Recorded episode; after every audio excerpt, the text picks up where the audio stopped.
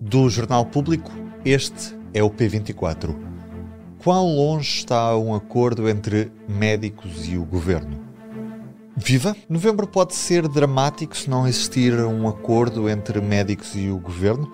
Os profissionais de saúde recusam-se a fazer horas extra acima do limite máximo estabelecido e a falta de recursos humanos tem levado as urgências para uma situação complexa com a chegada da estação fria.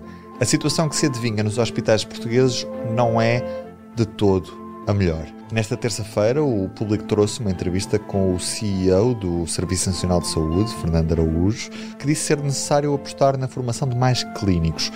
Já nesta quarta-feira, conversamos com o Ministro da Saúde, Manuel Pizarro. Eu tenho absoluta consciência das dificuldades e dos problemas que estamos a enfrentar, nomeadamente nos serviços de urgência. Isso é uma consciência partilhada, naturalmente, com o Sr. Diretor Executivo do SNS. Já lá vamos para já. Converso com a editora de Sociedade, Natália Faria, sobre estas duas entrevistas neste momento crítico do Serviço Nacional de Saúde.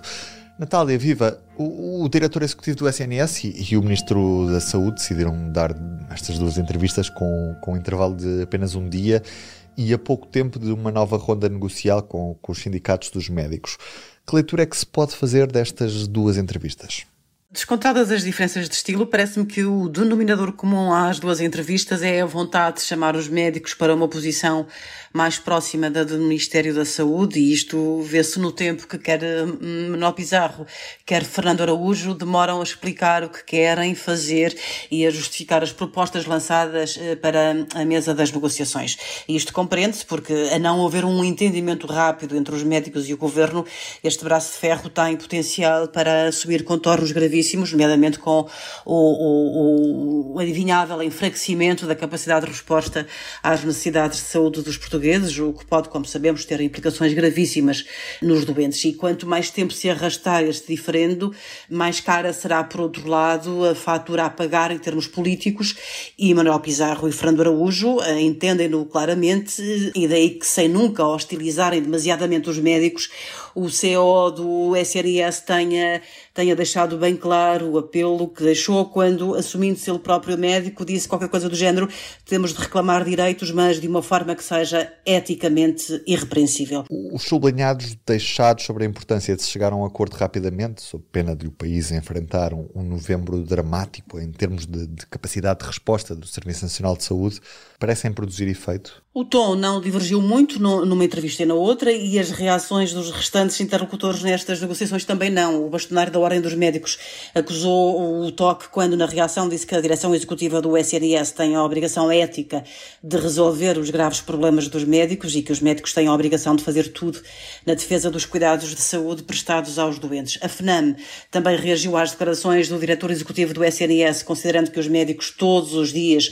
cumprem com a ética e Joana Bordalo Issa acusa mesmo Fernando Araújo de não perceber que, além de não quererem fazer horas extraordinárias, os médicos querem viver do seu salário justo e não dessas horas extraordinárias ou dos suplementos propostos pelo Ministério da, da Saúde. Parece-me que uma das questões fundamentais neste diferendo se lê, eh, aliás, nas declarações desta terça-feira de Joana Bordalo Issa, quando a responsável da FNAM lembra que a opção pela, pela medicina não pode eh, traduzir automaticamente uma espécie de decreto de sacerdócio obrigatório, que no limite eh, obriga a que cada um dos médicos que ainda restam no SNS abdique do seu, do seu descanso, da sua vida familiar, eh, enfim, das suas reivindicações que são, que são mais do que justas, eh, segundo Joana Bordal Luísa. Parece-me que isto é, é sintoma de uma diferença de postura nesta nova geração de médicos, que aliás é extensível aos demais profissionais, mas, mas parece-me que que se tem feito sentir esta diferença de postura uh, dos médicos face ao trabalho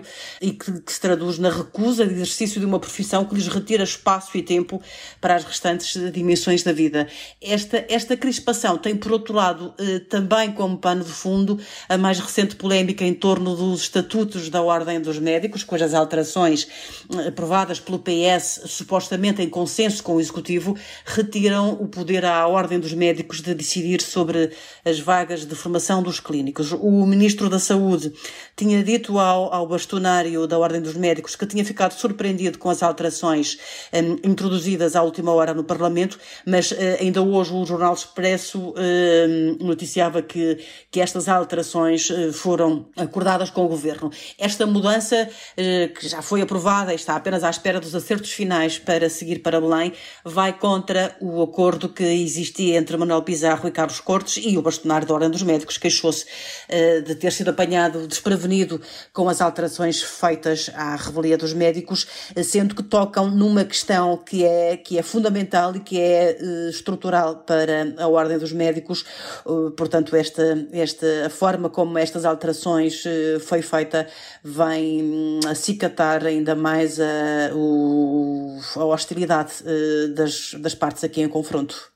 Vamos ouvir então em excerto a entrevista ao Ministro da Saúde Público, Rádio Renascença, Hora da Verdade. Estamos na véspera de mais uma reunião negocial com os sindicatos dos médicos. Sente-se mais pressionado a chegar a um acordo depois das declarações feitas pelo diretor executivo do SNS, que perspectivou um novembro dramático, isto já tendo em conta as dificuldades para assegurar as urgências?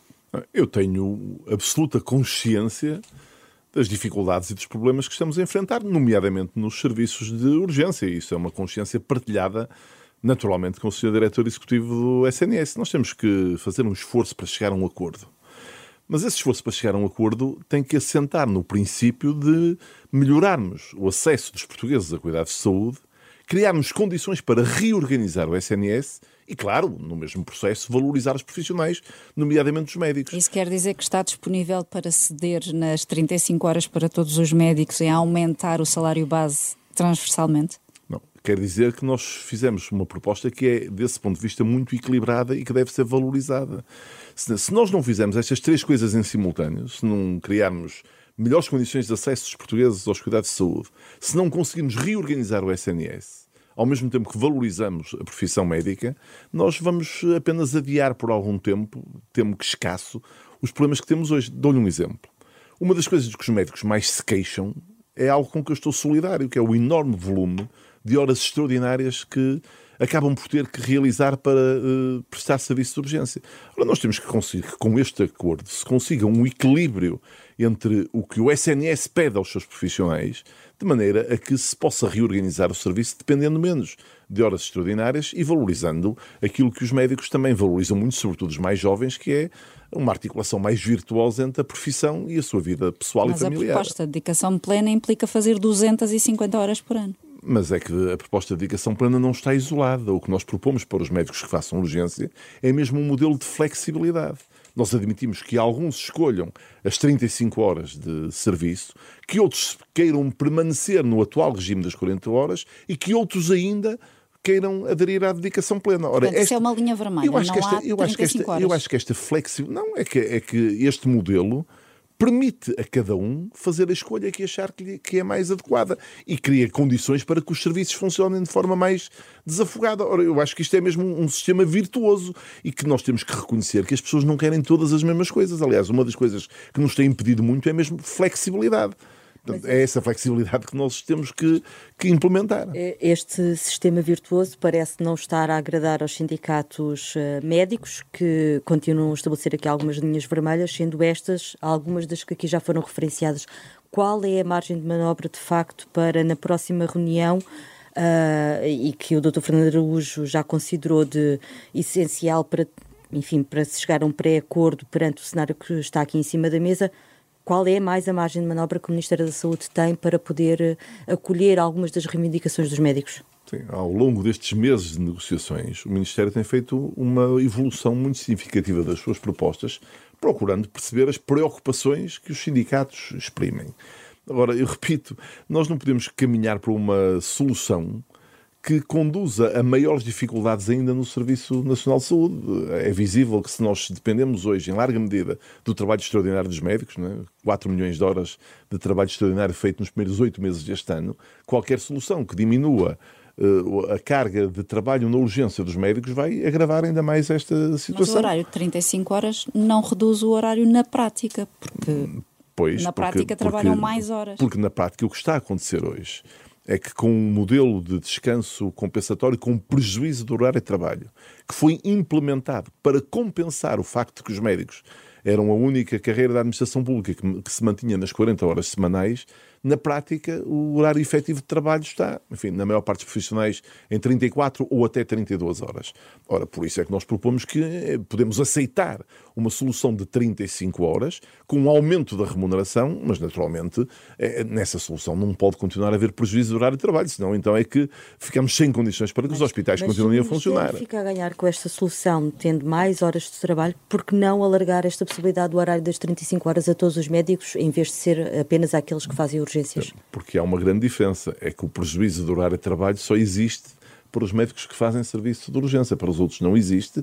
E se é verdade que nós precisamos de médicos para o serviço de urgência, o serviço de urgência não é o único, não é a única atividade assistencial num hospital. Nós precisamos de médicos para as consultas, para as cirurgias, para muitas outras atividades, mas devo dizer que tudo isso pode ser negociado com adequada tranquilidade, desde que no final seja possível encontrar um modelo no qual o Serviço Nacional de Saúde e os portugueses fiquem a ganhar e, naturalmente, que os médicos sejam também compensados. Este foi apenas um certo da entrevista que pode ler de forma completa em público.pt e na edição impressa. E também ouvir na edição da noite da Rádio Renascença. Hoje é quarta-feira, dia de regresso do podcast Fogo e Fúria, que vai poder ouvir lá mais para a tarde na sua aplicação favorita de podcast ou então em público.pt. Ruben Martins deste lado, Natália Faria como convidada e também ouvimos em certo o Ministro da Saúde, Manuel Pizarro. Tenham um bom dia e até amanhã.